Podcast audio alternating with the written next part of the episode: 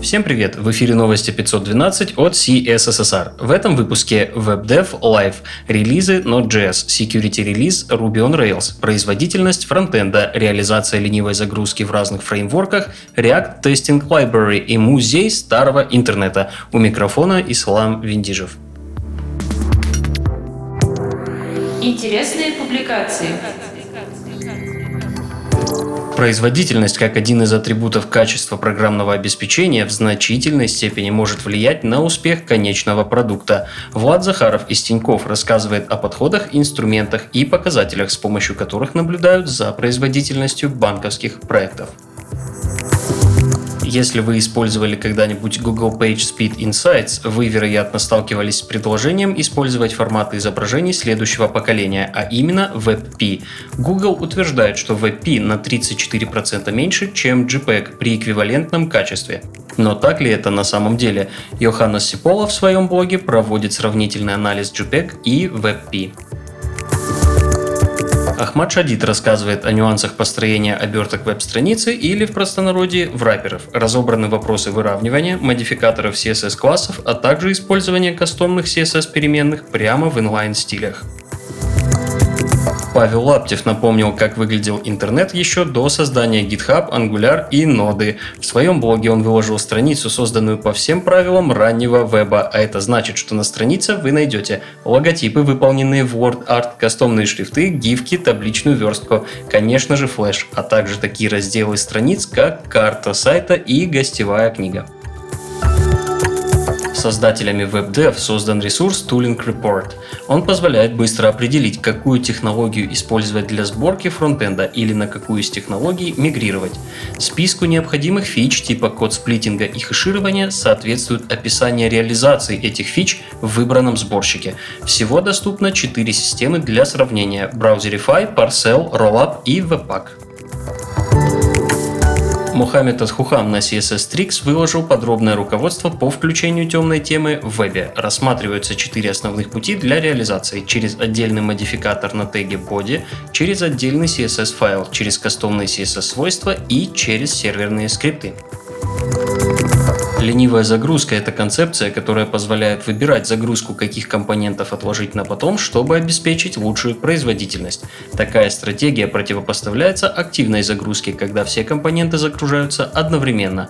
Томас Пирос рассказывает, как применять отложенную загрузку для компонентов с помощью маршрутизации в трех фреймворках – в Angular, в React и Vue.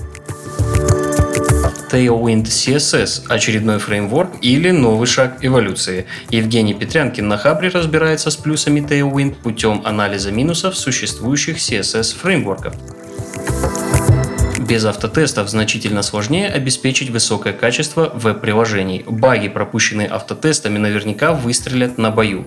Из-под пера Chidi Origin на Smashing Magazine вышла статья о том, как React-разработчики могут быстро и эффективно начать добавлять автотесты в свое приложение с помощью библиотеки React Testing Library. Основатель ресурса CSS Tricks Крис Койер опубликовал пост о том, что написал книгу CSS Tricks том 1. Это сборник лучших CSS трюков, который Крис видел за более чем 10 лет работы сайта. Книга не совсем бесплатная, но если вы любите CSS Tricks и вам были полезны статьи оттуда, Крис предлагает доступ к книге и нескольким другим фичам за символические 20 долларов в год. Подробнее на CSS Tricks. Таких статей было довольно много, но вот еще одна от 3 июля. Статья о методах объекта console. Если вы не видели ни одной, приобщайтесь и пользуйтесь объектом console для отладки максимально эффективно. Новости релизов. Current версия Node.js апнулась до 14.5.0. Эта версия работает с V8 8.3 и, следовательно, позволяет WebAssembly использовать до 4 ГБ оперативной памяти. Еще в этой версии экспериментально реализована адаптация Web API Event Target.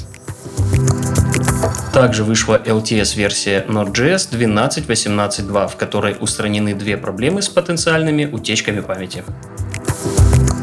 Доступна версия V8 8.4. В новой версии WebAssembly запускается быстрее и его проще дебажить. Для JavaScript добавлены приватные методы и приватные методы доступа. Разработчики V8 предупреждают, что перед использованием следующих фич стоит прочитать подробную статью объяснения, для чего они нужны и как их использовать. Эти фичи – слабые ссылки и файналайзеры вышла 78-я версия Firefox. Появилась возможность просмотреть статистику использования скомпрометированных учетных данных, а также отследить возможные пересечения сохраненных паролей с известными утечками пользовательских баз. Появилась кнопка Refresh Firefox, позволяющая без потери кэша сбросить настройки к дефолтным параметрам. Были доработаны DevTools, а также отключена поддержка протоколов TLS 1.0 и TLS 1.1. Следом был выпущен корректирующий релиз 78.1, устраняющий проблему исчезновения поисковых систем у некоторых пользователей. Tor браузер обновился до версии 9.5.1. Релиз включает в себя синхронизацию с Firefox 68, куда были добавлены несколько security фиксов. Ruby on Rails отличился важным security-релизом 6.0.3.2. Разработчики призывают обновиться. Уязвимость была связана с миграциями, которые могли выполнять недоверенные пользователи на продакшене.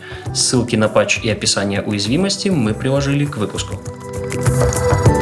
Фреймворк Django также порадовал нас двумя багфикс-релизами версий 2.2.14 и 3.0.8.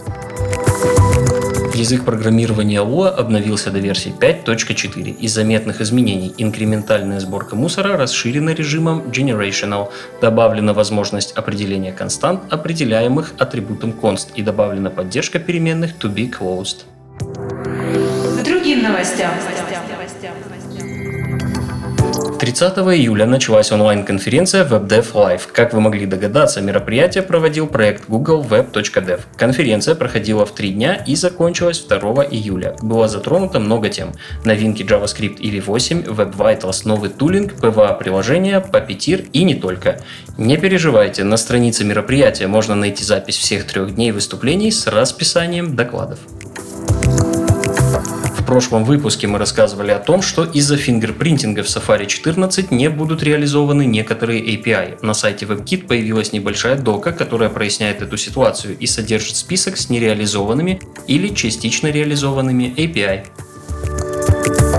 Mozilla не отстает от Apple в плане раскрытия своей точки зрения. Теперь доступна страница со списком стандартов и пропозалов современного веба, а также отношение к ним самой Mozilla. Mozilla делает небольшую оговорку и говорит, что это не обещание реализации стандартов в браузере, а просто текущая точка зрения. Ссылку вы найдете в описании выпуска. Все ссылки на инфоповоды и сопутствующие публикации ищите в описании. С вами был Ислам Виндижев. До встречи через неделю.